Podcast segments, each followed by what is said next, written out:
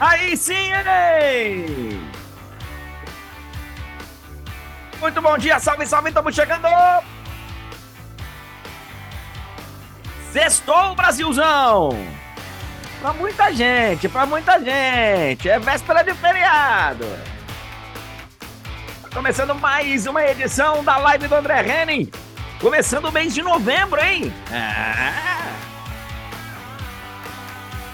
Bom dia, boa tarde, boa noite, boa madrugada, onde quer que você se encontre neste e em outros planetas. Surpreendente, hein? A Copa de 2034 vai ser na Arábia Saudita. Eu avisei, hein? Eu avisei. Ontem o Bahia venceu o Fluminense, deu um grande passo para escapar da segunda divisão. Hoje tem rodada do Brasileirão, tem mais jogos da rodada, né? Hoje tem um baita Botafogo e Palmeiras. e vamos falar também de Libertadores, o Fluminense que ontem perdeu. No sábado vai decidir a Libertadores contra o Boca Juniors. E claro, vamos dar uma passeada por todos os outros assuntos relevantes do mundo do esporte. Estamos chegando! Muito bom dia, salve, salve! Banda tá nervosa, hein? Ó! Vai, banda, começa de novo, vai! Coisa linda, 9 horas e 2 minutos!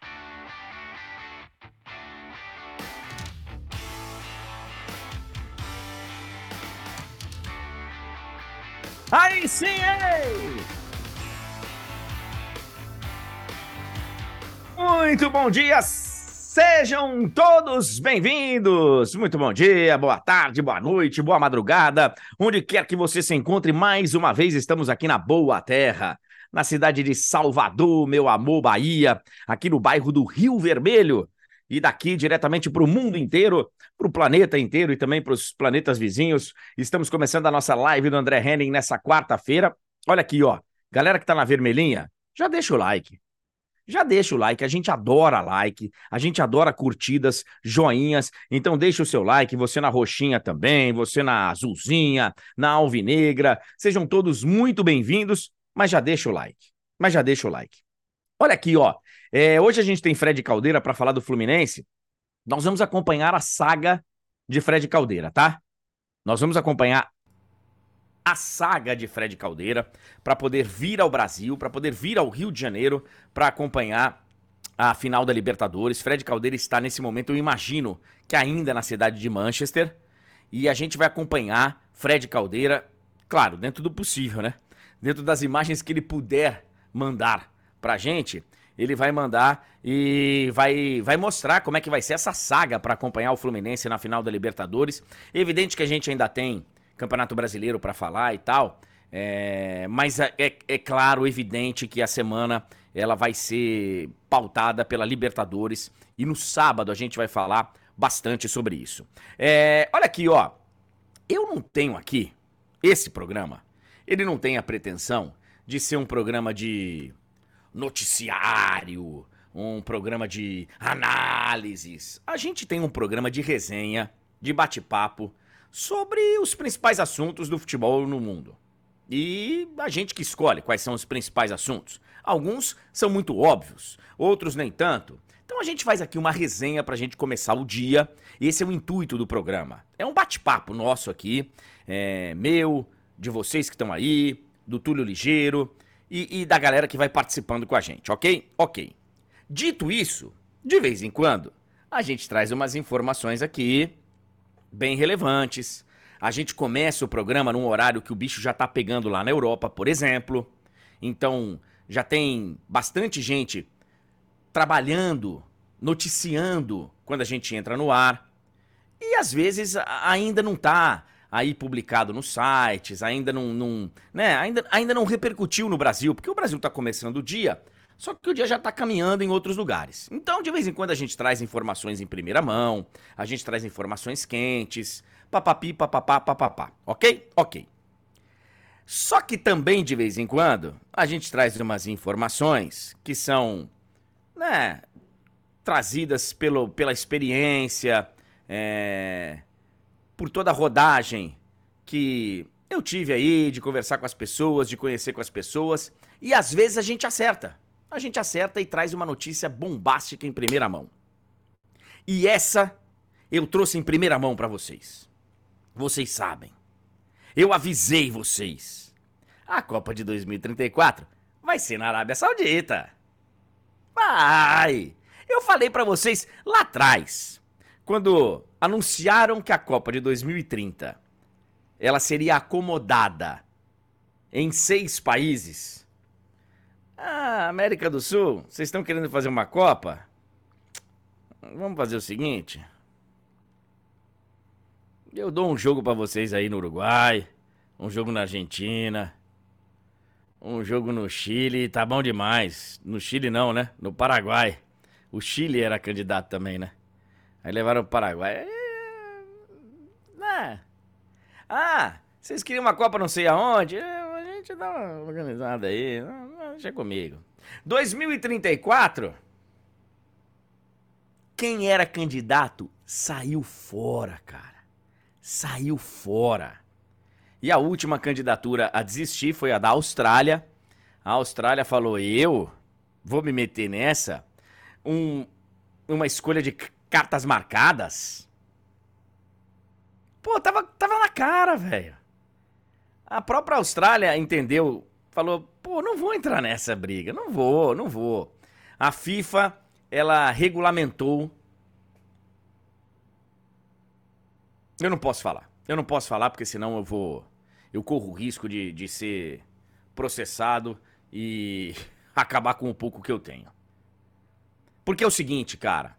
Eu não vou ficar aqui julgando quem vai mudar a sua vida por conta de, por exemplo, uma proposta da Arábia Saudita. Não vou. Não vou ficar aqui, sabe? O cara tem uma condição de vida e aí de repente aparece um, jogador de futebol, tá começando a sua carreira aqui. E aí todo mundo olha e fala: "Pô, mas você vai para Arábia?" Como já foi um dia, você vai para Ucrânia, você vai para Rússia, você vai para França, você vai para o Japão, para Coreia, para China. Teve uma época do Uzbequistão. Pô, você vai para lá? Ô, velho, deixa eu te falar um negócio. Eu. É uma coisa que vai mudar a minha vida. Eu vou. Eu não vou ficar julgando essa pessoa. Não vou, não vou. Agora, quem hoje escolhe se abraçar na ideia da Arábia Saudita sabe muito bem o que está fazendo. Sabe muito bem o que está fazendo. E a FIFA sabe muito bem o que está fazendo. A FIFA, ela está oficializando oficializando o dinheiro como principal argumento para se receber uma Copa do Mundo. É oficial agora. Antes, a gente sabe, teve o, o não oficial, né? A gente sabe, a gente já viu aí as comprovações de compra de votos para a escolha da Copa do Mundo da Rússia, para a Copa do Mundo do Catar. Várias suspeitas envolvendo, inclusive, é... não só em FIFA, tá? Em Olimpíada também. A do Rio também tá no meio. Mas estou falando aqui especificamente da FIFA. Todo mundo sabe, caiu gente, gente foi presa. Teve gente que foi pra cadeia por causa disso. Eu não sei se a FIFA olhou e falou: pera um pouquinho, cara. Essas candidaturas estão gastando por baixo dos panos para poder comprar votos por aí? Vamos oficializar esse negócio. Vamos oficializar esse negócio. E agora está muito claro que a Arábia Saudita é, compra a Copa do Mundo, né? Eles, eles, eles são os únicos candidatos, eles estão comprando e pagando muito pela Copa. O Gianni Infantino, ele comemorou, é, sabe, a escolha, apesar de ainda não, não ser oficial, né? Porque ainda vai ter um congresso da FIFA, acho que ano que vem na Tailândia, para poder oficializar e tal. Mas o presidente da FIFA já, já oficializou. E que tá muito feliz, que a Copa do Mundo, agora sim, um negócio globalizado e tal. Ok, ok. É, a FIFA fez a escolha dela e vamos ver como é que o mundo do futebol vai reagir a isso. A Copa do Mundo do Catar já foi uma Copa do Mundo fora de campo, bem sem graça, bem sem graça. É... Tem gente que acha que, ok, a Copa do Mundo tem que ser em todos os lugares, em todos os continentes. Eu também acho que pode ser em todos os continentes. A Copa do Mundo da Ásia, lá na Coreia e no Japão, foi, foi bem legal. A Copa do Mundo dos Estados Unidos em 94 foi bem legal. A Copa do Mundo no Brasil, né? Se a gente analisar o, o evento, eu não, eu não, vou entrar na análise de gasto de dinheiro, não, não vou entrar nessa. Mas como evento, pô, bacana. Vamos para a Copa do Mundo na Arábia Saudita, sem concorrência, esquisito, né? Esquisito. Não tem um país no mundo que queira receber a Copa de 2034 além da Arábia Saudita? Não tem? Talvez tenha, né? Talvez tenha, mas eles sabem que é um é um jogo de cartas marcadas. E vamos lá, vamos para a Copa do Mundo de 2034 na Arábia Saudita. Vamos vamos ter que entubar essa, né? Vamos ter que de novo. E aí, cara, quem quem abraça a Arábia Saudita e tudo que eles têm lá de tratamento, a. Aí, cara, todo mundo sabe. Ninguém é santo nessa história. Ninguém é santo nessa história. Agora, a FIFA veio com esse negocinho de que, ah, estamos muito felizes, porque agora sim é um evento globalizado, porque as próximas três Copas serão em dez países. Porque vamos lembrar, né? A próxima Copa do Mundo é Canadá, México e Estados Unidos. Aí é seguinte: Espanha, Portugal, Marrocos, Paraguai, Argentina e Uruguai. E aí 34 na Arábia Saudita. Curioso, né? Porque tem um monte de país aí querendo, mas nenhum, não, 34, não, sabe o que que é? Não, vou deixar para 38. Não, então. E aí a FIFA tá comemorando que a Copa de 2034 vai ser na Arábia Saudita. E eu só vou falar isso. Porque se eu falar mais. Já viu, né? Já viu. Era um jogo de cartas marcadas, né? Eu avisei pra vocês, eu avisei pra vocês. São 9 horas e 13 minutos. Pô, cara, hoje tem tanto assunto. Tem tanto assunto. Aí o calendário 2024 do futebol brasileiro, viu? Ah. Um calendário espetacular, com grandes novidades. Bom dia, seu Túlio Ligeiro. São 9 horas e 13 minutos. Tulhão, vou te falar. Eu, cara, eu adoro fazer a live. Adoro, adoro. Gosto mesmo. Quando a gente começou a live de segunda e sexta, só, aí alguém virou e falou assim: Escuta, o que, que você acha de fazer todos os dias? Mas já falaram assim, tipo, vai vir uma pedrada, né? Ele vai responder e vai. André, quem sabe? Veja bem. E eu topei. Os caras falam, hã? Sério mesmo? Você topa todos os dias? Até dia de Champions e tal, que você vai sair da live correndo, não sei o quê? Falei, topo. Eu gosto. Eu tinha esquecido de negociar os feriados, tá? É, essa parte eu vou confessar que eu deveria ter negociado melhor. Amanhã vai estar todo Próximo mundo em casa, é, no próximo. Próxima temporada, né? Próxima temporada de Friends. Ah, saudade, Matthew Perry. Mas na próxima temporada de Friends aqui na Warner Bros., vamos negociar melhor.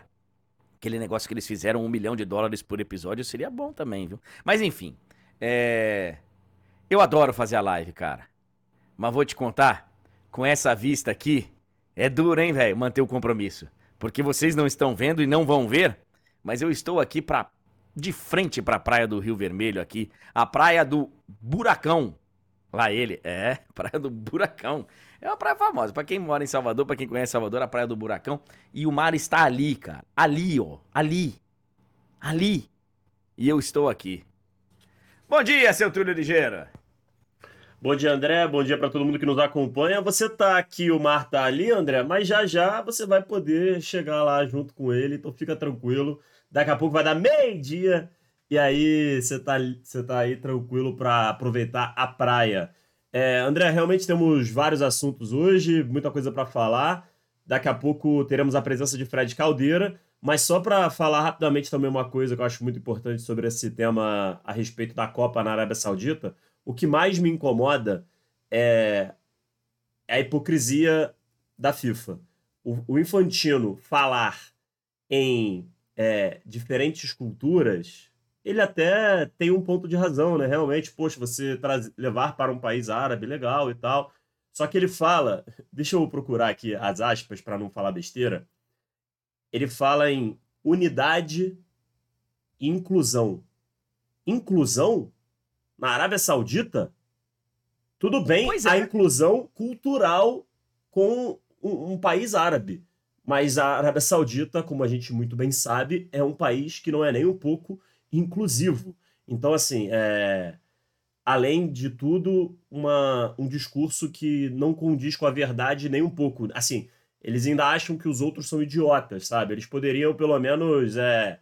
ah, estamos fazendo por causa do dinheiro, mas vamos ser honestos, sabe?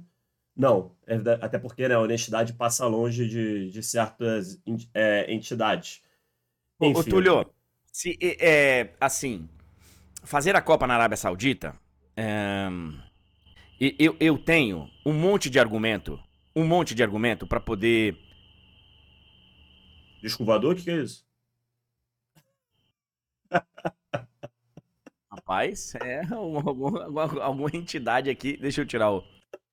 É, olha aqui, ó. É, para poder defender e falar de coisas boas que vão acontecer na Copa do Mundo de 2034 na Arábia Saudita, se procurar, você tem um monte de argumento. Eu acho. Você tem vários pô, daqui até 2034, realmente reconhecemos, a Arábia Saudita não é o país dos mais inclusivos, mas até 2034 eles têm um plano aqui é, e a, a Copa do Mundo vai ajudar.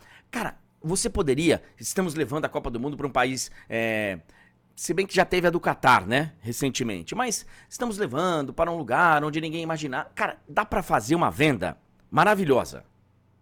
Só que a gente sabe que a razão não é essa. A razão não é essa. Não é essa. A razão é dinheiro. Dinheiro. Dinheiro. E cartas marcadas, cara. Cartas marcadas. Cartas marcadas. A, a Austrália saiu da candidatura. Desistiu.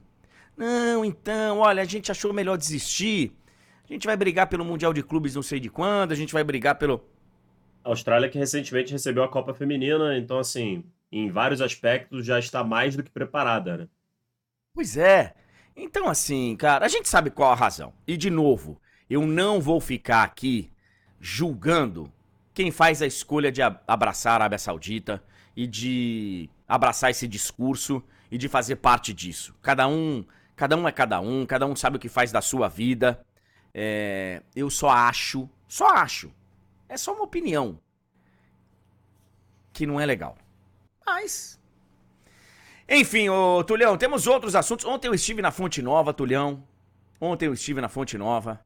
E que, que experiência fantástica. Fazia muito tempo que eu não ia na arquibancada na Fonte Nova. No passado eu tive na Fonte Nova, mas fui no camarote. Eu fui de bacana. Fui convidado, fui de bacana.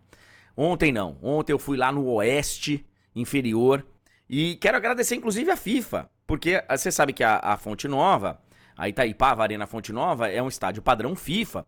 Os grandes, cara, grandes jogos da Copa do Mundo foram disputados aqui na Fonte Nova.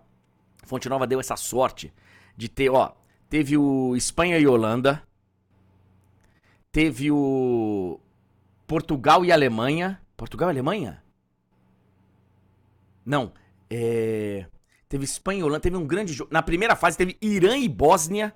Irã e Bósnia foi aqui, lotaram a Fonte Nova, foi um come água, como diz aqui, maravilhoso, que era um jogo que ninguém dava nada. Teve um Bélgica e Estados Unidos nas oitavas, esse eu tava. Nas quartas teve Holanda e Costa Rica, eu tava também. A, a Fonte Nova ela foi e cara, eu queria agradecer o padrão FIFA que regulamentou todas as construções de estádios e tal. Vou deixar a parte de empreiteiras e tal de lado porque eu não vou entrar nessa agora. Eles, eles criaram. É padrão FIFA, viu, Túlio? Tem uma cordinha que passa no. Que, cara, se não é a cordinha, eu não consigo ver o jogo. porque eu subia numa balustrada pra segurar na cordinha pra poder ver o jogo, velho. Aí eu cheguei pra um amigo meu, foi Portugal e Alemanha mesmo, né? Foi Portugal e Alemanha. Eu cheguei pra um amigo meu e falei, vem cá, é... Pô, você, você comprou meu ingresso? E aí, a gente vai assistir o jogo num, em qual setor? Ele falou, nós vamos assistir no melhor setor do estádio. Pra ver o jogo é mais ou menos. Mas pra tomar uma, bater papo e dar uma olhadinha assim, é maravilhoso. Se você quiser assistir o jogo, você assiste em casa. Aí você não precisa ir pro estádio. Eu falei, isso é maravilhoso. Isso é maravilhoso. E encontrei tanta gente querida que eu não encontrava há, tempos. E foi, foi no sofrimento, mas o Bahia ganhou ontem. É. Mas, ah, cara, a cordinha, se não é a cordinha, cara, pra segurar, não consigo assistir o jogo, Tulhão. É, André, alguns estádios têm, têm, têm dessas. Teve uma vez que eu vi, cara, que era no, nos Estados Unidos, de alguma faculdade, se eu não me engano, de, de futebol americano, né, que tem aqueles estádios enormes, que, cara, tem lugar com cadeira que é colado num, num setor onde tem cabine de transmissão e camarotes, que é assim, você fica do lado da parede, e aí, tipo assim, a parede ela segue. Você vê, sei lá, uns 20% do campo se você ficar num lugar marcado. É, é coisa de maluco. Essa imagem viralizou, alguém no chat aí já deve ter visto, sabe do que eu tô falando. Enfim, André, é, tivemos Opa. o triunfo do Bahia para cima do Fluminense. Bahia conseguiu um triunfo muito importante para se afastar do Z4. A gente vai inclusive dar uma olhadinha nas chances, né? De como agora as chances de rebaixamento do Bahia são bem baixas com esse resultado. O Fluminense, é claro, focado na Libertadores. Vamos falar com o Fred sobre isso. O Fred aí é, sexta-feira, né? Se não me engano, o Fred já está, já estará no Rio de Janeiro. Então, assim, é. Tomara, né? Porque o jogo é sábado. É, é bom. É bom ele chegar. Não, ele tem uma margem de segurança. Que, se não me falha a memória, o Fred vai chegar sexta pela manhã no Rio de Janeiro. Então, assim, ele tem aí Hoje mais de 24 horas de gordura. É, ele vai. Hoje ele vai dar detalhes é, pra gente. Estamos, estamos curiosos aqui para saber como é que vai ser o, esse, essa logística de Fred Caldeira. É, hoje a gente vai focar muito aí na saga de Fred Caldeira, mas na quinta-feira, ou seja, o famoso amanhã e na sexta, teremos a participação da Aline para trazer um pouco mais do clima de como é que tá o Rio de Janeiro e também, é claro, com informações do Fluminense. Né? A Aline cobre o Fluminense é, pela TNT, então tem muita informação a respeito do Flu, então vamos ter a participação da Aline na quinta e na sexta. Hoje é o Fred para falar do aquele lado torcedor mesmo, da expectativa. Parece que o dia não passa para o torcedor tricolor. É, esse é o sentimento, André. Eu, estava na redação ontem, e aí, assim, hum. era o último dia de trabalho presencial com muita gente antes da final, né? Por causa do feriado, colocaram segunda e terça. Galera que não precisa ir por algum motivo de gravação e tudo mais ficou com a quarta, quinta e sexta para trabalhar de casa. E aí os tricolores, André, eles estavam assim, gente, esses dias estão parecendo meses. É um negócio assim desesperador e eles estão tão próximos geograficamente da final também, então acho que tem tudo um, uma questão assim, psicológica, né? Imagina quem passa em frente ao Maracanã todo dia para ir trabalhar, por exemplo. Tem gente que passa.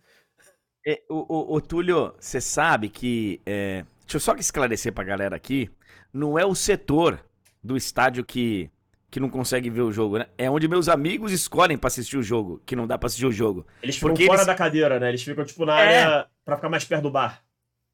Do bar e do banheiro. É, bar, banheiro, e aí você não consegue chegar na cadeira. Aí você sobe num, num, num negocinho assim, segura na cordinha pra ver como é que tá o jogo. Ou ver pelo telão tem, tem um ângulo assim que você vê o telão. Mas não é o ângulo do estádio. Aliás, a Fonte Nova, de todos os estádios aí de Copa do Mundo e tal, eu acho o mais maravilhoso deles, tá? O mais maravilhoso. Dos que eu conheço, eu conheço acho que dos 12, acho que foram 12, né? Dos 12 estádios eu conheço 8 ou 9. É, eu acho o mais maravilhoso, manteve a linha dele. O Beira Rio é lindo também. Vários são estádios fantásticos, mas a Fonte Nova é porque meus amigos escolhem ver nesse lugar. Agora, sobre é, essa expectativa do torcedor do Fluminense, ô Túlio, mais do que a expectativa do torcedor do Fluminense, eu acho que tá a expectativa do rival, tá? Eu tive no na, na emissora segunda-feira por conta do Ballon d'Or, o Bola de Ouro, eu vi uns dois ou três ou quatro lá Nossa senhora, a preocupação deles. Eu consigo imaginar quem. Não o... dei nomes, não falei nomes, não vou falar nomes, mas eu vi uns dois ou três ou quatro. Nossa. Eu, cara, estive, eu estive com um, e eu vou dar nome, que é o Certezas. Esse não tá preocupado. Esse tem no que pensar. Oh, exatamente. Ele tá preocupado com o dele. Ele, ele, ele até esqueceu que tem, tem final da Libertadores do sábado.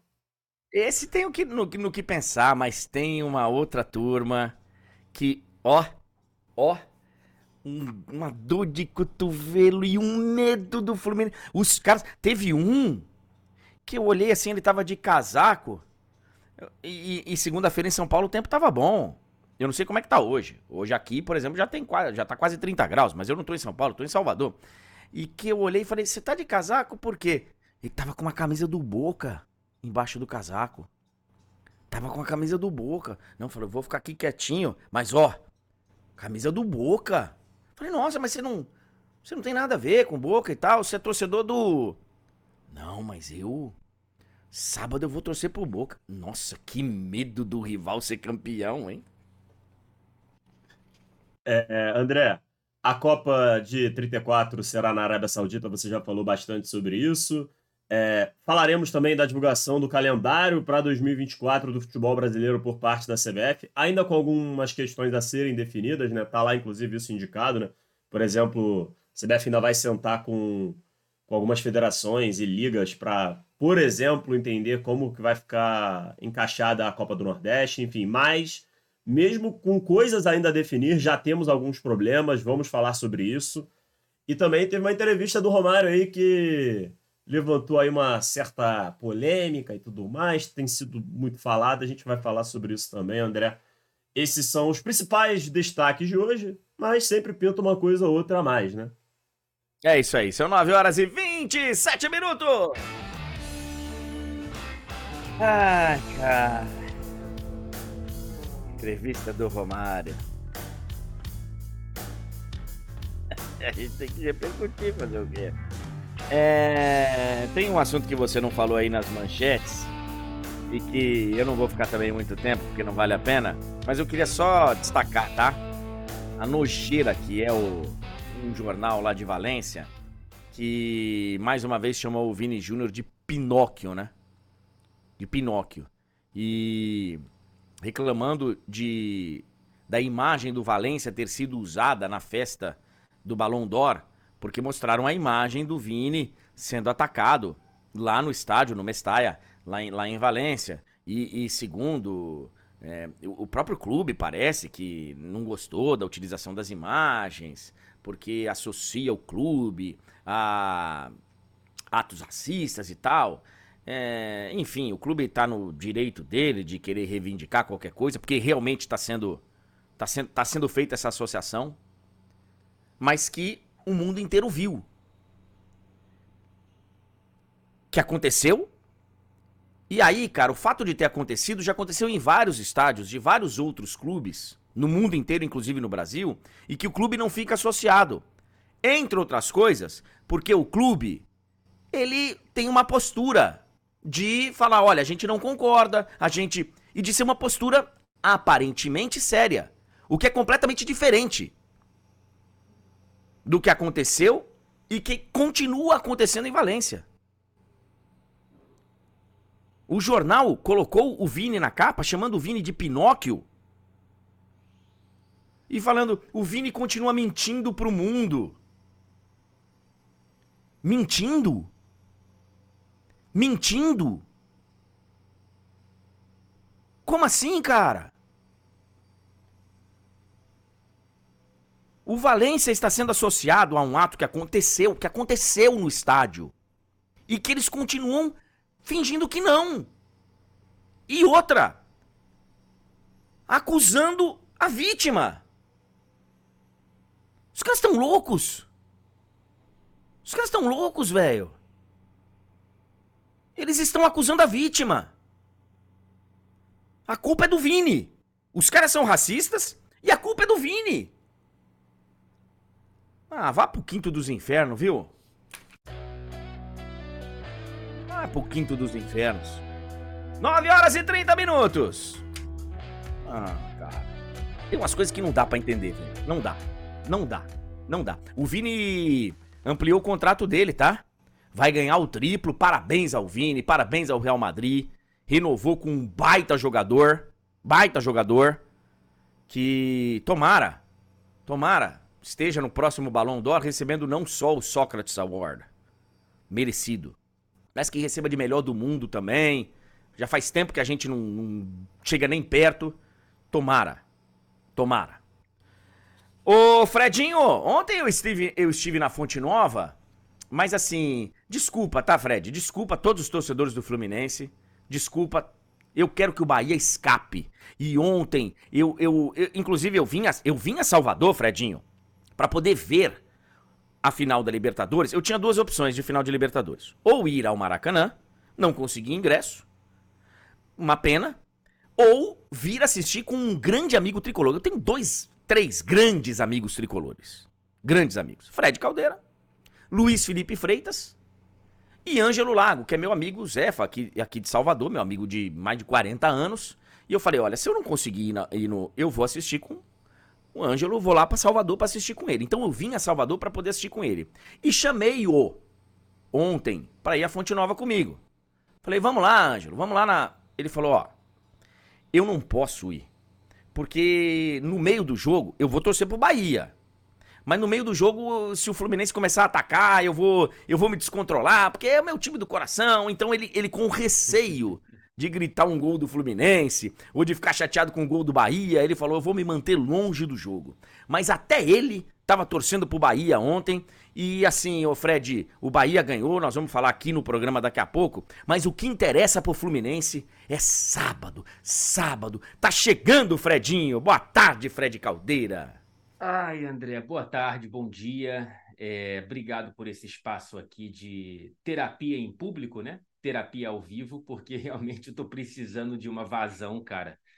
É, eu, de maneira alguma, fiquei chateado com a derrota para o Bahia. Também torço né, para tricolores em geral, né? Então o Bahia ele, ele precisa escapar, gostaria que escapasse. O Manchester City também, né? Meu vizinho aqui.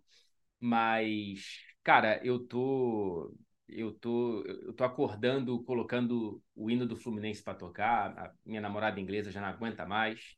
Eu tô indo tomar banho, coloco a música que ficou famosa na voz do Xande de Pilares, tá escrito que virou o hino da torcida do Fluminense por conta do DJ do, do Beira Rio no jogo contra o Internacional. Cara, a trilha sonora dos meus pensamentos da minha vida é o dia 4 de novembro. Hoje eu vou lá no Old Trafford cobrir Manchester United e Newcastle. É, a alma não vai, né? Vai o corpo, o modo automático, mas a minha alma não estará em Old Trafford. A minha alma, inclusive, já está aí no Brasil. ô Fred, é... conte para a gente como vai ser a sua, a sua saga? Qual vai ser a logística de Fred Caldeira para poder vir à final da Libertadores aqui no Brasil, mais especificamente, evidentemente, no Rio de Janeiro, no estádio do Maracanã? Você está em Manchester ainda, onde você reside. Como que vai ser a sua, a sua logística? Então, amanhã é, o meu voo sai daqui de Manchester mesmo, às 5 da tarde, horário local, é agora duas da tarde, horário de Brasília. Aí eu vou para Lisboa, é um voo da TAP, fico três horinhas em Lisboa e pego um voo cerca de oito e meia da noite, horário de Brasília, de Lisboa direto para o Rio de Janeiro. Chego no Rio na sexta-feira, seis e vinte da manhã. E aí tem algumas coisinhas para fazer aqui e ali, né? Evidentemente ver minha família e tudo mais.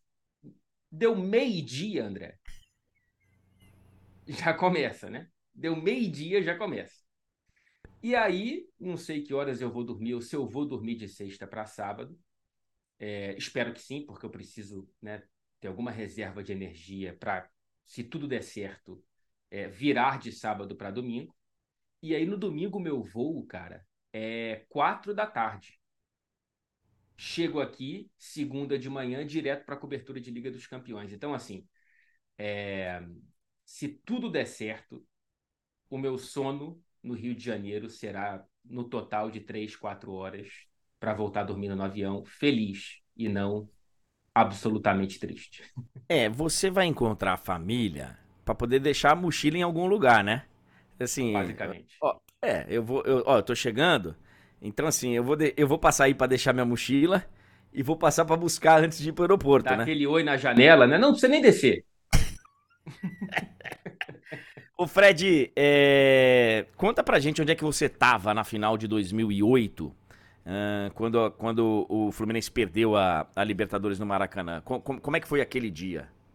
Cara, eu, eu fui a todos os jogos daquela campanha dentro do Maracanã, né? Não cheguei a viajar, como o nosso querido Luiz Felipe Freitas, ele estava na Argentina no 2 a 2 com Boca. Eu não estava, mas eu fui a todos os jogos do Maracanã. Naquela época, eu ia a todos os jogos, morava a 10 minutos, 15 minutos andando do estádio. É, ia a todos os jogos e, evidentemente, na Libertadores eu. Cara, eu, eu, eu acampei nas Laranjeiras para conseguir ingresso. Foi uma loucura para final, né? E, e aí, cara, a, na final eu tava no antigo Maracanã, era, era a arquibancada amarela, que era do lado de onde ficava a principal organizada do, do, da torcida do Fluminense, perto de uma organizada que era nova na época, e estava com, com um grande amigo meu, o Gabriel. E aí, cara, enfim, né? É, foi tudo muito bonito até o final daquele jogo, né? Porque até a disputa de pênaltis, ou melhor dizendo, até o meio da prorrogação, quando a coisa começa a ganhar cara de, de tragédia, era o Fluminense dando um banho de bola como tinha dado em praticamente todos os minutos daquela competição. Então, é, a queda foi. Por isso que eu digo, André, que se tudo der certo, esse sábado ele é, ele é um exorcismo de 2008, cara. Para mim, 2008 pode acabar nesse sábado. Porque não acabou. É, então, é é delicado, cara. Aquele jogo foi realmente muito. Eu assisti com um outro torcedor do Fluminense, assisti com o Rafael Oliveira, que inclusive Sim. é comentarista e, e, e, naquela época estava começando a carreira dele, era um garoto ainda lá no, no esporte interativo.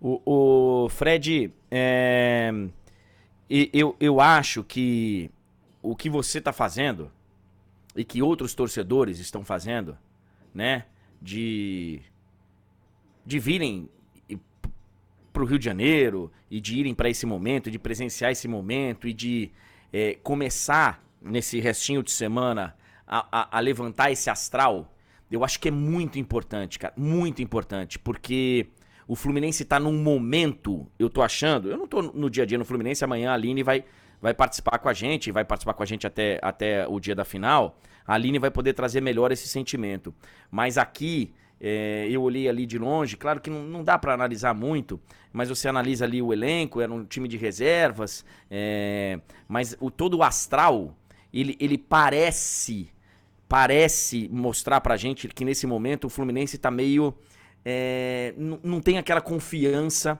que ele precisa para uma final. Então eu acho que dá tempo, eu acho que dá tempo de virar essa chave e de começarmos a falar do tamanho do jogo que vai ser sábado, do tamanho dessa final, do tamanho dessa decisão, para resgatar, para o Fluminense voltar, sabe, a, a, a, ser aquele Fluminense empolgante, porque o, o momento ele não é dos melhores, Fred. Você também tem essa sensação? Eu também tenho essa sensação, mas eu tenho a convicção, e aí pode ser uma convicção baseada numa crença sentimental, de que é virar a chave. E essa chave vai ser virada. Né? O momento ele é vulnerável, o momento ele é ruim. Não falo desse jogo contra o Bahia porque foi o sub-17 lá, sei lá. Mas enfim, né? Antes era no Fluminense, cara, que tomou três gols, com todo respeito, de um Corinthians que não estava bem, tomou três gols do Goiás, que está lá na parte de baixo da tabela.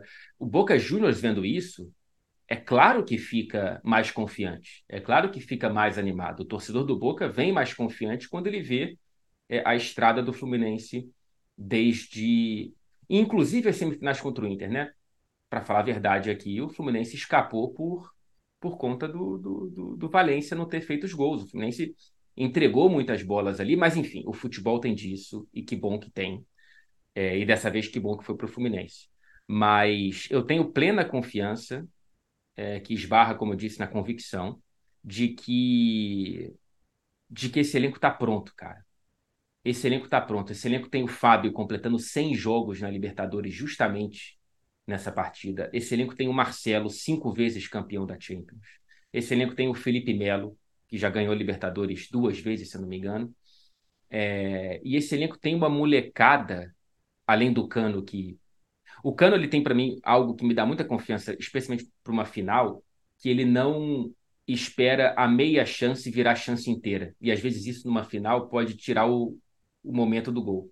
O Cano é chuta-chuta, cara. E isso às vezes abre o placar, isso às vezes empata, isso às vezes vira no último minuto. Então, assim, é, eu acho que tem uma mistura de elementos ali junto à figura do Fernando Diniz, que é um, uma figura revolucionária para a autoestima do torcedor do Fluminense, e que me dá confiança. Uma confiança com pleno respeito pelo Boca e pela torcida do Boca, mas é uma confiança que, como você disse, acho que é muito é, necessária para uma final, ainda mais uma final desse tamanho para a história do clube. É, eu acho. Eu acho que o Fluminense ele não pode é, encarar, e ele não vai encarar, tenho convicção também, como você, ele, ele, ele não vai encarar a final a partir de sábado, na hora que o juiz apitar.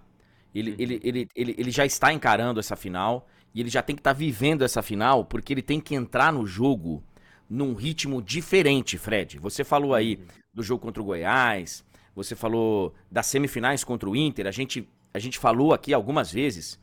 Se fosse para analisar bola por bola, era para o Inter ter classificado não o Fluminense. É, mas assim, mas o Fluminense teve o mérito de ir buscar, de correr e tal. Eu só acho que. golaços, né? No Beira Rio, por pois, exemplo. Que mostra pois a capacidade é. ofensiva desse time. Pois é. Ele tem um poder de. Agora, o Fluminense, ele não pode achar. E eu vou pegar aqui o time que eu torço, tá? Para poder ficar mais fácil e, e, e não acharem que eu tô. Vou pegar o time que eu torço. O Corinthians, com todo o respeito ao meu time, ao tamanho do Corinthians, o Corinthians hoje é muito. O, o Corinthians hoje é muito fraco. E o Corinthians no primeiro tempo incomodou muito o Fluminense. O Corinthians no primeiro tempo, uhum. acho que foi um grande teste pro Fluminense aquele jogo, porque mostrou pro Fluminense que olha aqui, ó, os caras não precisam nem ser tão bons assim, que é o Boca, tá? Eu acho que o Boca hoje, eu não sei, eu acho que o Boca hoje, se a gente for analisar, talvez seja o mesmo nível aí que o Corinthians. Só que em jogo único, numa final, vai, sabe? O, o, assim, o Boca, ele não vai permitir ao Fluminense uma recuperação, como, por exemplo, o Corinthians permitiu. O Corinthians fez 3 a 1 no primeiro tempo, sabe? Amassou assim, pressionou o Fluminense e sufocou o Fluminense, e no segundo tempo foi sufocado. Eu acho que o Boca não vai permitir essa virada de chave durante o jogo. Por isso que a chave tem que ser virada agora, Fred. Não pode é. deixar para virar a chave no jogo. E, e cara, a... o Fluminense não pode entrar na pilha do Boca. O Fluminense não pode entrar na pilha do Boca. E é um time muito pilhado. Facilmente pilhável, o Fluminense. Pega aí o histórico de cartões vermelhos por per per é, perder a cabeça. E não o lance do Samuel Xavier, por exemplo, contra, contra o Inter no Maracanã, é um lance de, sei lá, ele foi inocente, ele foi. Ele se equivocou, não foi de perder a cabeça. Perdendo a cabeça, o Fluminense tem vários cartões amarelos, vermelhos, amarelos, vermelhos, na comissão técnica, no time. E isso não pode acontecer, porque eu tenho plena convicção de que a maior arma do Boca é essa.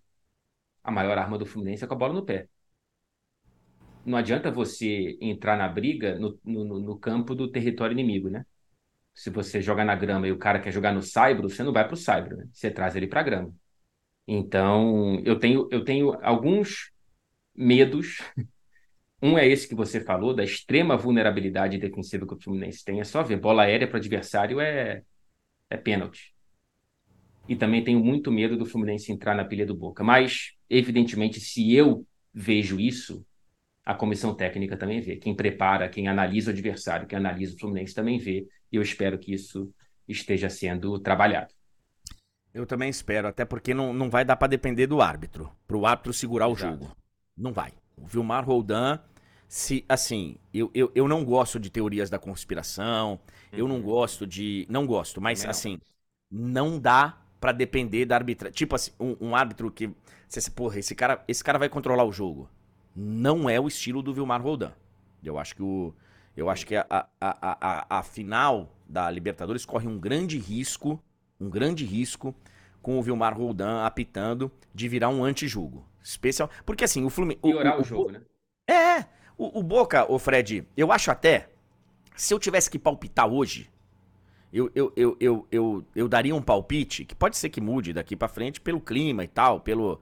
E, e, outra coisa, o Data Carecation, ele não é baseado em, em ciência. O Data Carecation, os meus palpites, eles são baseados em feeling. Feeling. Uhum. E, e, assim, o meu feeling hoje, o Boca tá apostando tanto no empate. Ele tá apostando tanto, tanto, tanto, que o Fluminense vai ser campeão nos pênaltis. Mas, mas, mas eu não, eu não quero pensar nessa possibilidade, porque vai ser, vai ser de muito sofrimento. Vai ser de Nossa. muito sofrimento.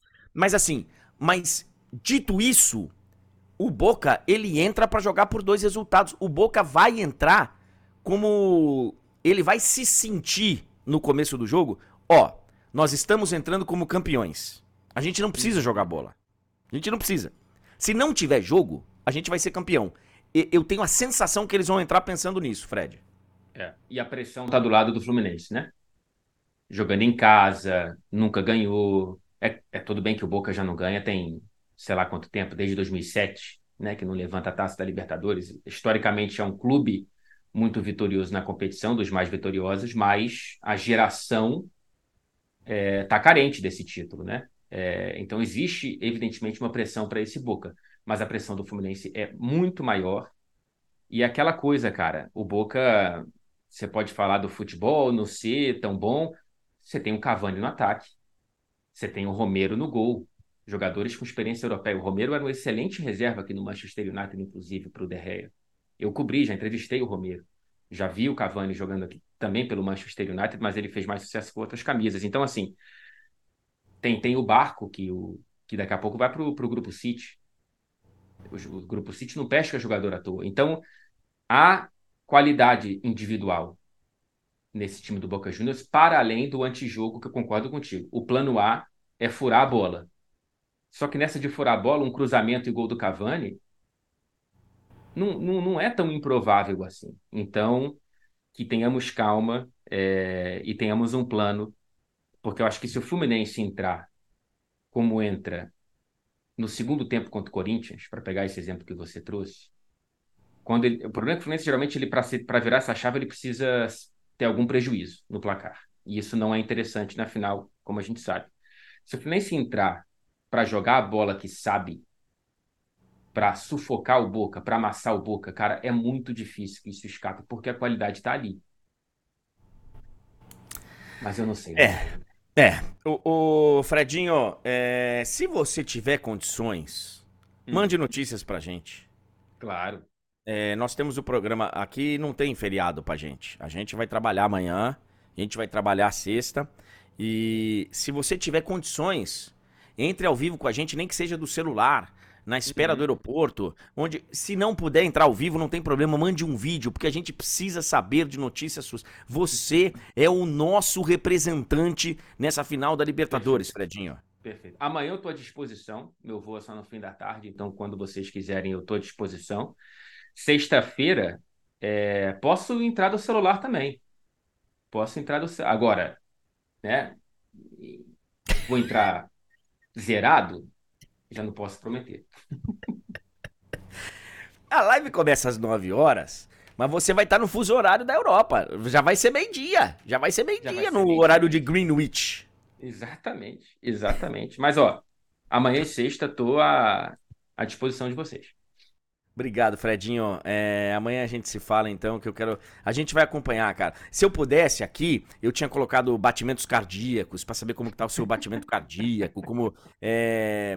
a gente ia fazer um show aqui do, do Big Brother Brasil. Aqui do lado, né? Fredinho, obrigado. Hoje, hoje qual que é a sua rotina de trabalho aí? Tem trabalho hoje? Tem trampo? Então, vou lá pro jogo do United, né? Copa da Liga Inglesa, oitavas de final, Manchester United contra Newcastle. É, como eu te falei, a, a alma não vai, mas o corpo lá estará. Bom trabalho, Fredinho. Obrigado, querido. Para nós. Aproveite a nossa querida Bahia. Deixa Beijo, comigo. Fred Caldeira ao vivo conosco, direto de Manchester. Cara, é, eu acho maravilhosa essa ansiedade. É? Imagina, imagine você que tá aí na vermelhinha, nem deixou seu like ainda, hein? Não deixou seu like, você que tá na roxinha, você... imagine o seu time decidindo a Libertadores em três dias. Imagine! Imagine! Pense nisso! É o que o Fred tá vivendo. O Fred vai sair de Manchester para vir ao Rio de Janeiro, para vir ao Brasil, para poder assistir a final da Libertadores. Ah. Olha aqui, ó. Rapaz, a praia já tá ficando cheia, hein? Já tem gente na praia. Daqui a pouco eu vou. Segura aí. Coloca no, no isopor. Ah, meia dúzia só. No isopor. Ô, meu amigo Túlio Ligeiro, ontem o Bahia venceu o Fluminense por 1 a 0 é, O Bahia, ele foi. Deixa eu até ver para não, pra não falar bobagem. O Bahia foi a 37, né? Com 37 pontos, ele, ele pulou para a 13 posição. Para a 13 posição. E aí é o seguinte, cara, ele dá uma boa respirada, hein? Dá uma boa respirada o Bahia. Olha lá, ó. Subiu duas posições. Tem um monte de gente junto ali, né? Cruzeiro, Corinthians, com 38 o Inter, com 39 o São Paulo.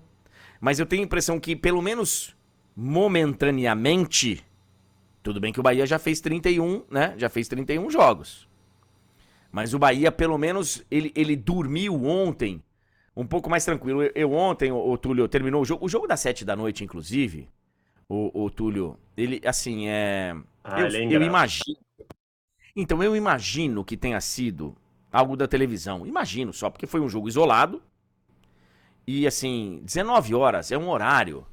É, é, é, é, é 10 vezes melhor do que 9 e meia, tá? Mas ainda, mas não é o ideal. Numa cidade grande, ontem, por exemplo, Salvador travou. Travou. O trânsito na cidade travou. Tanto que o começo do jogo não tem ainda o público que vai ter no, no, no, final da partida. Tem muita gente chegando ainda na Fonte Nova, muita gente chegando. E a Fonte Nova é um estádio é, bem localizado, com acesso de metrô, com não é um estádio fora da cidade. Mas numa cidade grande, sete da noite, cara, e, e às vezes é, é, delicado. De qualquer forma, eu terminou o jogo, isso é maravilhoso, né? Porque termina o jogo nove horas. E aí você ainda tem espaço para tomar uma. E aí eu vim aqui. Maravilhoso pertinho. e perigoso, André. Perigoso, perigoso, perigoso, com toda razão. Aí eu vim tomar uma aqui no Espaço Caramurives. Quando eu morava aqui em Salvador, era o Mercado do Peixe. Era o lugar para tomar saideira, era o Mercado do Peixe. Mas gourmetizaram, então já tem alguns anos que é o Espaço Caramurives. Porque aqui a gente não fala nada que dê facilidade para rima. Então, é... vim tomar uma com meus amigos, torcedores do Bahia, e todos, cara, estavam assim, ó, aliviados. O desempenho do que eu vi do jogo e do que me falaram também, porque eu tava na cordinha, só tava na cordinha. É, não foi dos melhores. Mas chega no momento do campeonato, Túlio, a gente, a gente tem falado sobre isso, né? Chega no momento do campeonato que, cara, uh, ter desempenho é legal, é bacana, o seu time com padrão de jogo é legal, é bacana, mas o que importa mesmo, velho, para quem tá com a corda no pescoço, os três pontos. É isso e o Bahia aqui, André. Conseguiu... É, o Bahia aqui, conseguiu... essa distância o que o Bahia conseguiu ontem foi muito importante, Túlio. É, André, uma vitória gigantesca que. Perdão, um triunfo gigantesco, não sei, sempre tomo cuidado, mas dessa vez escapou. Um triunfo gigantesco do, do Bahia, que agora se permite dar uma respirada bem aliviado. É, é o objetivo do Bahia, mas agora também já dá até para dar aquela pensadinha, né, André? Pô, será que cabe uma vaguinha na Sula? É claro que o foco principal tem que ser confirmar é, escapar do rebaixamento. Confirmação disso é o mais importante. Mas já dá para começar a pensar também nessa vaguinha na Sula aí, até porque, né, no Brasileirão, do jeito que tem tanta vaga, é, é quase, quase todo mundo que escapa acaba indo, né? Enfim. É, é aí, André, eu acho que esses pra... times, eu acho que esses times, Túlio, eles têm que, eles têm que ter esse pensamento aí, ó. É, a gente vai escapar e já que a gente escapou, caiu a Sul-Americana no nosso colo Porque, né, é, assim, tem que pensar realmente. Agora, os números de rebaixamento, olha, só 12% de chance de cair. Caiu bastante, cara, esse número aí pro Bahia. Foi um, um triunfo realmente muito importante pro Bahia. É, André, agora. E o que eu te falei, Bahia... aumentou o do Vasco, né? Sim, aumentou, aumentou quase 3%, né? E o Bahia meio que empurra essa bomba para os outros times, né? Tava todo mundo falando que praticamente ali a briga estava entre quatro times para duas vagas. O Bahia meio que agora meio que pula fora disso e deixa Santos, Goiás e Vasco muito mais preocupados do que ele, do que ele. E aí desses três aqui, muito provavelmente, André, dois vão de vão de ralo. É, a rodada de hoje é uma rodada muito, cara, importante. Eu, na parte de cima nem se fala, a gente já vai falar de Botafogo e Palmeiras. É... Tem jogos muito importantes aí, cara. Muito importantes. E hoje, vou falar um negócio para você. Hoje, o cara que, que não se cuidar, ele, ele vai ter um, um problema do coração. Vai ter um problema do coração. Eu fico, eu fico preocupado com meus amigos. Pedro Certezas, brigando lá em cima. Casemiro, brigando lá embaixo. É... Hoje não vai ser fácil, cara. A gente tem aí os jogos sete da noite, Corinthians Atlético. É, é um pouco mais. É no mesmo horário, né? Inter e América Mineiro.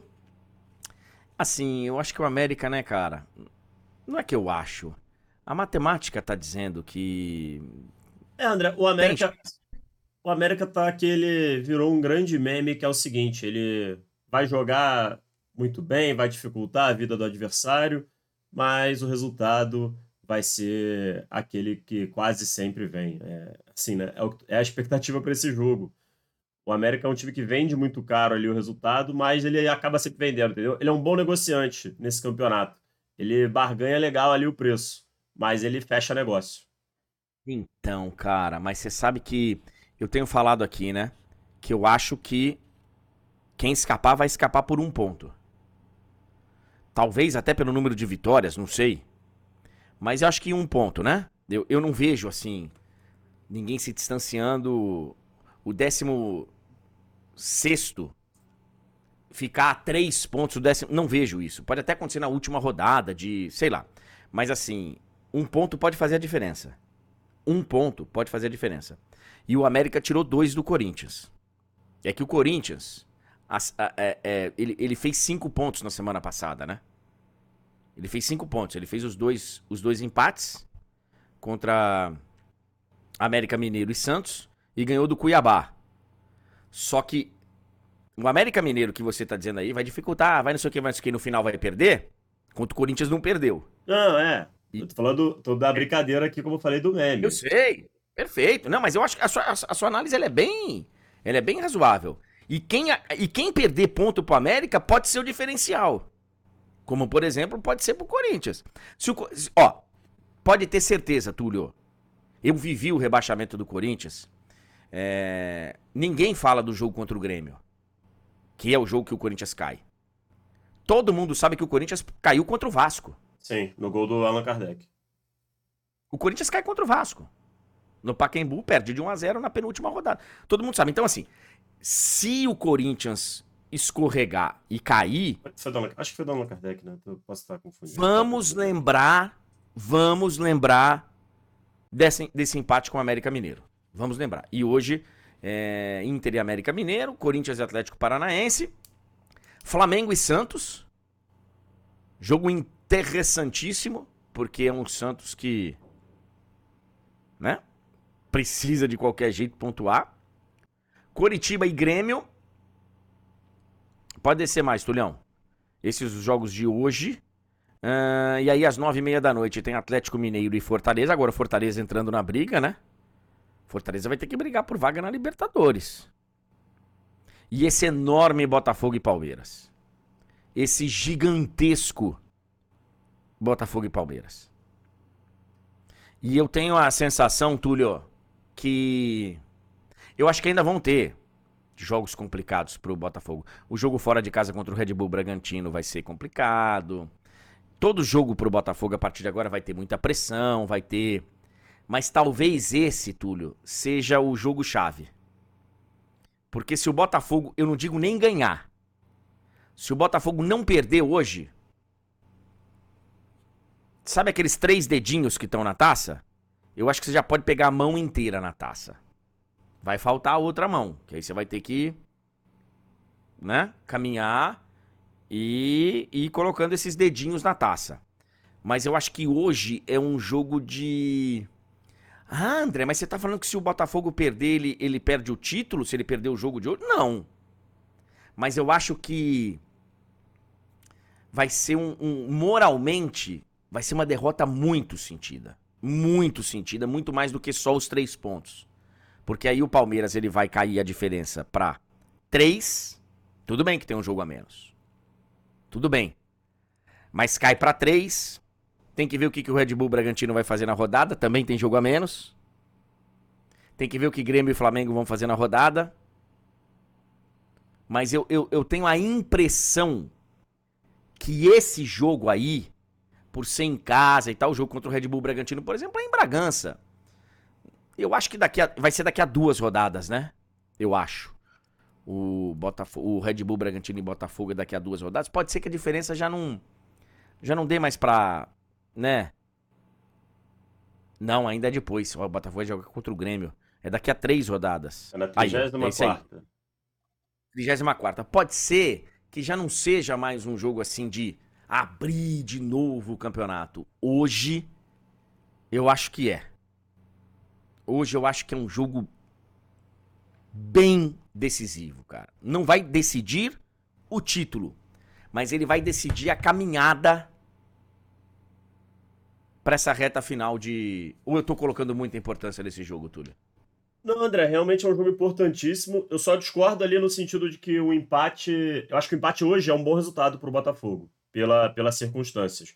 Mas eu não acho que tem essa, essa mudança ali na, do que você falou ali da mão na taça. Eu acho que essa mudança ali na mão na taça, ela vem em caso de vitória só. Eu acho que o empate, ele ainda não faz isso por causa, justamente por causa do Bragantino. Porque o Palmeiras hoje é o que está mais próximo, só que o Bragantino também pode se aproximar, né? Em pontos perdidos, quem está mais perto é o Bragantino, porque o Palmeiras está ali mais colado, só que ele tem um jogo a mais, né? Nesse momento que Botafogo e Bragantino. Então, se o Palmeiras arrancar pontos do Botafogo, ainda tem a possibilidade do Bragantino é, dar uma encostadinha, entendeu? Então, assim, beleza. É, o empate ele é bom pelas circunstâncias, mas eu acho que ele ainda não faz essa virada de chave assim de caramba, estamos muito, muito, muito, muito mais próximos, entendeu? Eu acho que ele é bom pelo, pelo, pelo momento ali, que é preocupante. É um jogo muito tenso, mas é o Bragantino ainda seria uma ameaça grande se, se, houvesse, se houver um empate hoje. O que eu acho que vai acontecer, André? E pelo menos eu, assim, eu, se, eu fosse, se eu fosse o técnico do Botafogo, eu faria isso. Dá a bola pro Palmeiras. Dá a bola pro Palmeiras. O Palmeiras é que precisa ganhar o jogo. Eu, se eu fosse o Lúcio Flávio hoje, eu. É claro que não abdicaria do jogo, né? Mas assim, eu. Palmeiras, o que você tem para oferecer? Eu tenho contra-ataque você tem o que para me oferecer? É, eu acho que esse seria um desenho interessante do Botafogo. O Botafogo é um time que tem muita força nos contra-ataques, é um time que consegue aproveitar bem esses espaços, é um time muito eficiente. A palavra-chave para essa campanha do Botafogo é eficiência. É, inclusive, tem aí levantamentos muito interessantes que mostram né, aquela mecânica dos gols esperados. Né? O Botafogo tem uma eficiência muito grande nas duas pontas. Né? Ele os gols esperados do adversário ele não se, eles não se concretizam com tanta eficiência e por outro lado as chances que o Botafogo cria ele, ele converte muito bem e por isso o Botafogo é o líder do campeonato. Então o Botafogo ele precisa focar mais uma vez nessa palavra. Se ele tiver eficiência hoje e aproveitar bem os contra-ataques e se assim optar eu acho que o Botafogo tem tem boas chances de ao menos conseguir esse empate que seria tão bom para ele André só que tem um, ah, é. ah, tem um ponto que eu esqueci de falar. Uma das chaves também para o Botafogo nesse sentido é o jogo a menos que esse, essas equipes têm, eu acho que isso também vai ser um negócio assim que a gente vai descobrir lá na frente como é que vai se resolver essa situação. Porque Botafogo tem um jogo difícil contra o Fortaleza no, no Castelão, mas o Bragantino também tem um jogo dificílimo, que é contra o Flamengo. É. E aí é. a gente tem que lembrar também que tem o Flamengo. Flamengo também, dependendo de se todo mundo aí começa a vacilar e ele ganha, ele também pode encostar pode chegar. Eu acho que o Flamengo nesse momento ele tá atrás nessa briga de Bragantino e Palmeiras, mas não dá para descartar Flamengo e Grêmio. Inclusive eu acho, eu já falei para vocês várias vezes. Eu acho que o grande problema do Botafogo, olhando com a ótica do Botafogo, é, não é o Red Bull Bragantino estar perto. O Red Bull Bragantino estar perto é um adversário que ainda tem confronto direto e que você tem que, você tem que superá-lo, né? Você vai ter que fazer mais pontos que o Bragantino, vai ter que até fazer menos, mas você vai ter que fazer mais pontos que, que, né, que, que não deixem superar essa diferença, ok. Eu acho que Palmeiras, o Grêmio e especialmente o Flamengo são é, aí é uma situação diferente se eles estiverem na caça. Especialmente o Flamengo, pela rivalidade local, pelo espaço que tem de mídia e tal. Uma coisa é o Bragantino tá na cola. Com todo respeito ao Bragantino, que é um dos melhores trabalhos que nós temos de, no futebol hoje. A outra é o Flamengo. A mídia, o, aquele negócio que vai, vai ficar aquela pressão. Olha aí, deixa eu chegar, o cheirinho. É, Outra é o Palmeiras, que também tem um espaço grande de mídia, que vai ter o Abel, que vai ter. É, eu acho que isso pode atrapalhar. Se o Botafogo, se o grande concorrente do Botafogo pro título for o Red Bull Bragantino, eu acho que pro Botafogo é uma excelente notícia. Porque aí você tem que ganhar mesmo do seu adversário, você tem que superar aí na pontuação, ok. Se você tem como adversários Flamengo, Palmeiras ou até o Grêmio, aí o espaço é diferente na mídia, Aí a pressão é diferente. Mas vamos ver. Vamos ver que, assim. É, é André, mas aí, assim, é, eu acho que é um, é um trabalho difícil, mas é um trabalho a ser feito por parte de comissão técnica, de tentar blindar os jogadores disso.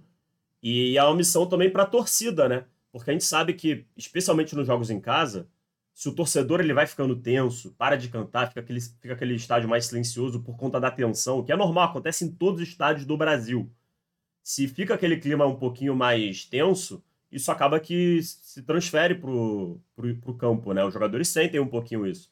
Então, tem esse lado também. Eu acho que é, um, é, é pro torcedor do, do Botafogo hoje, que estiver no Newton Santos, entender que se o Botafogo adotar uma estratégia mais cautelosa, não é para ele ficar preocupado. Quem tem, que, quem tem a obrigação de vencer o jogo hoje é o Palmeiras. Então, é, é, é uma coisa também interessante para o torcedor pensar que ele pode sim acabar interferindo ali no, no, no mental dos jogadores. Eu, eu, eu, eu acho que vai ser um dos grandes jogos do campeonato. É, o meu feeling, o Data Carecation disse que vai ser um jogo tenso, nervoso. Não vai ser aquele jogo que nem é, eu falei para você, Túlio. Eu, eu fiz a previsão de que seria um jogo cheio de gols lá, daquele Inter e Fluminense, que eu tava. Né, né eu acho que hoje vai ser um jogo tenso. Um jogo nervoso. Não descarto, inclusive, um 0 a 0 Olha. No primeiro turno foi 1x0 o gol do Tiquinho. No, no Aliança? Aham. Uhum. Não lembrava. Aqui, ó, 10 horas e 9 minutos. Um gelo. Um gelo. Ah, então coloca umas 10. Pode, pode dar o berro, André. Pode dar o berro, que ele vai ouvir. 10 então. 10. Bom, bota uma caixinha então. Ô, ô, Túlio, olha aqui, ó. É, tem muita gente pedindo aqui. O Lucas tá, tá inclusive perguntando nesse momento o que, que eu achei da atitude do Cristiano Ronaldo de ontem. É, a torcida começa para provocá-lo. A torcida começa a gritar o nome do Messi, né? Começa a gritar o nome do Messi e tal. E o Cristiano, tipo, manda, né? Faz.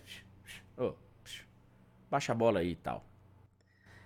Assim, cara, é... a gente falou ontem um pouquinho do Cristiano, né, do comentário que ele, que ele fez, inclusive, lá na, na publicação do, da, do Tiringuito, do Ronceiro.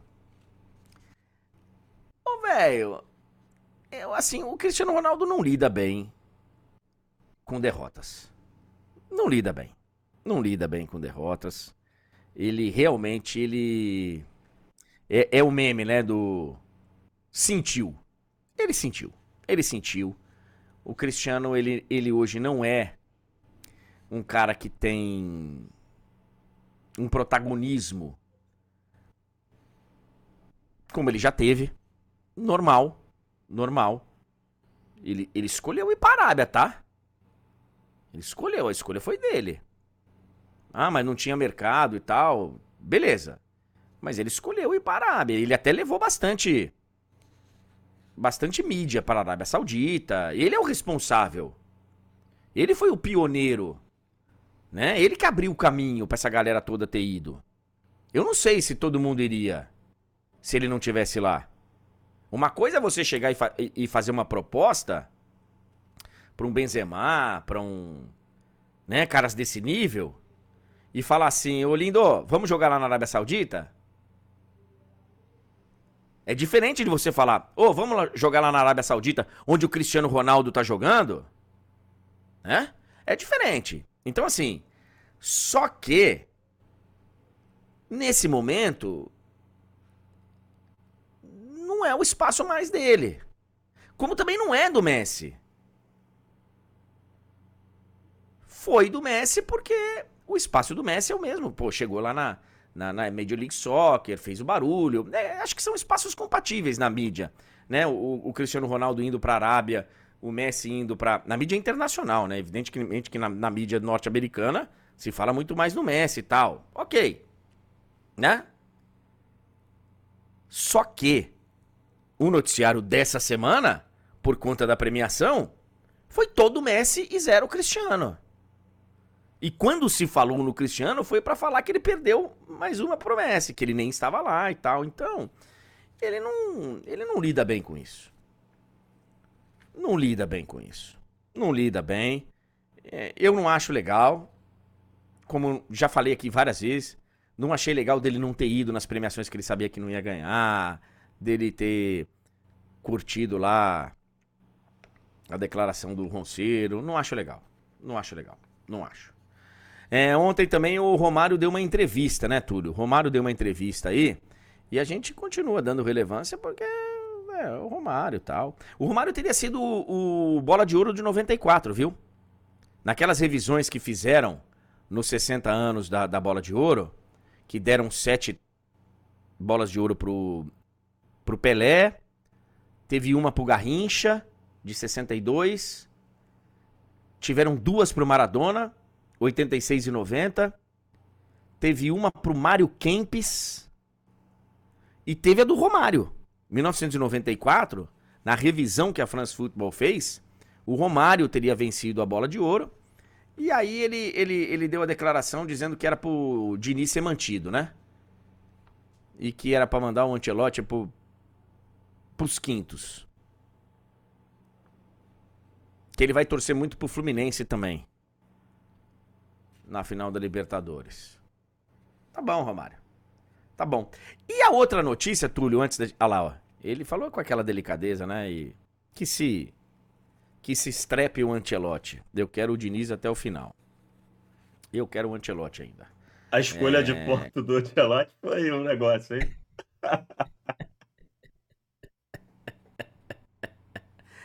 Muito bom, cara. Muito bom. É tipo assim, ô louco, meu. Ô louco! Que o que o que o que o que? É, o, o Túlio, já vamos falar do calendário da, da CBF. Eu fiquei surpreso com uma notícia que eu, já que estamos falando de Arábia e tal, é, eu fiquei surpreso com a notícia. Eu não sei se você foi impactado. O Neymar pode ser operado amanhã em Belo Horizonte. Estaria tendo lá um debate com o clube, o Al Bilal lá. É, é, é Al Hilal, né? O do Neymar, eu sempre confundo. É, Al Nasser é o do, é o do Cristiano, não é? Al Nasser ou. Enfim. Do Neymar é o Al Hilal.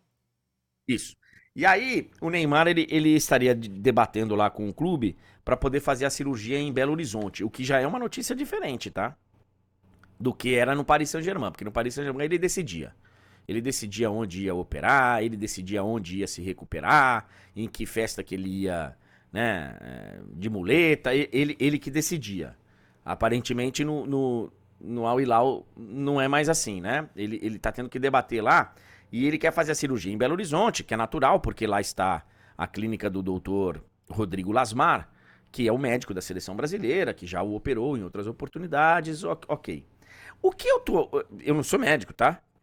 Mas o que eu tô achando estranho. Quando que foi a cirurgia, do, a, a contusão do Neymar? Já não faz umas três semanas? Acho que faz isso aí, hein? Se for ver direitinho. Só agora que vai ser operado? Eu acho que tem que, né, passar o inchaço, aquele negócio todo. Mas assim, de cirurgias de outros jogadores que eu, que eu me lembre, se fazia, sei lá, quatro, cinco dias depois, uma semana depois. Vamos ver aí, né? Vamos ver aí a, a cirurgia do Neymar, que seja uma grande recuperação. Mas de 10 meses já pode colocar uns 11 aí, né? Demorou um mês para operar praticamente e nem sabe se vai operar amanhã.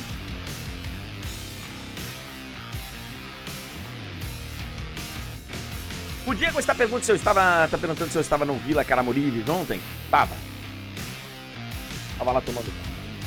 Você acha que me viu? Pode ter sido eu. Olha aqui, ó. É... Saiu o calendário do futebol brasileiro. E a CBF está comemorando bastante o fato de termos um jogo de abertura no Campeonato Brasileiro. Show de bola. Show. Bacana. Estão comemorando também que as datas FIFA foram preservadas no calendário. Pô, velho. Sério que a gente precisa comemorar o óbvio? E sério que a gente precisa comemorar essa armengada? E que, e que não é tão verdadeiro assim, né, André? Então, e que nem é tão verdadeiro assim, porque é uma armengada, né? Porque o cara fala, não, não tem jogo na data FIFA. Mas tem no dia seguinte. Não, mas vai ter a data FIFA sim. Então, e, e ainda tem alguns jogos em data FIFA. Tem. A gente vai ter aí também. E a outra coisa, o, o Túlio, é que isso aí é uma planilha de Excel. Mas resumindo pra galera que não vai conseguir identificar as cores e tal, vai ter Brasileirão durante a Copa América. E você tava fazendo uma análise aí é... Tem uma data FIFA antes da Copa América. Que se os caras juntarem a, a mesma convocação, por exemplo, o Diniz, ou sei lá, o Antelote, se já tiver aí, ou sei lá quem, seja lá quem for o técnico da seleção, eles podem fazer a convocação para essa data FIFA e já emendar com Copa América. Se isso acontecer, os caras podem ficar até nove jogos fora no Brasileirão. É aqui, André, ó. É, essa parte aqui, ó, começa a Copa América. E aí a galera hum. vai poder observar o seguinte, ó, que durante a Copa América tem aqui, ó, rodada do Brasileirão Série A. E, e tem Série C, tem Série D, tem Série B. Mas aí você, é compreensível as divisões inferiores, porque é, em raríssimos casos você vai ter alguém convocado, né? Então, assim, é compreensível. Mas a Série A, não. E aí a Copa América vai. E aí aqui a gente tem a continuação dela. No total, André, até aqui, ó, final, são seis rodadas. E o fato que eu tava falando contigo antes e você tava explicando aí pro pessoal é isso aqui, ó. A gente tem essa data FIFA aqui, que é antes. Uhum. Que aí, beleza, ó, de fato, ó, durante essa data FIFA não tem jogo da Série A. Mas... Tem na véspera e tem, no dia, e, e, tem no dia seguinte, né? Eles colocam ali dia 12, eles colocam no dia 13. Que tem uma rodada de Brasileirão, né? Desce um pouquinho. Isso. Ali, ó. Brasileirão Série A. Tá. Só que aí o que acontece? Depois dessa data FIFA, você tem uma semana Copa América. A gente imagina que existe a possibilidade de emendar essa situação, né? E aí seriam mais três rodadas de, de desfalque aí. Então, assim, a CBF está comemorando coisas que não são tão verdade assim. É, e aí, o que, que acontece? Os clubes, eles assinam isso aí. Eles assinam, eles concordam. Aí chega na festa lá de reeleição do presidente da CBF, os clubes vão lá, aplaudem, que maravilha. Aí chega na semana dos jogos, vão reclamar. É, meu time tá sendo prejudicado. É.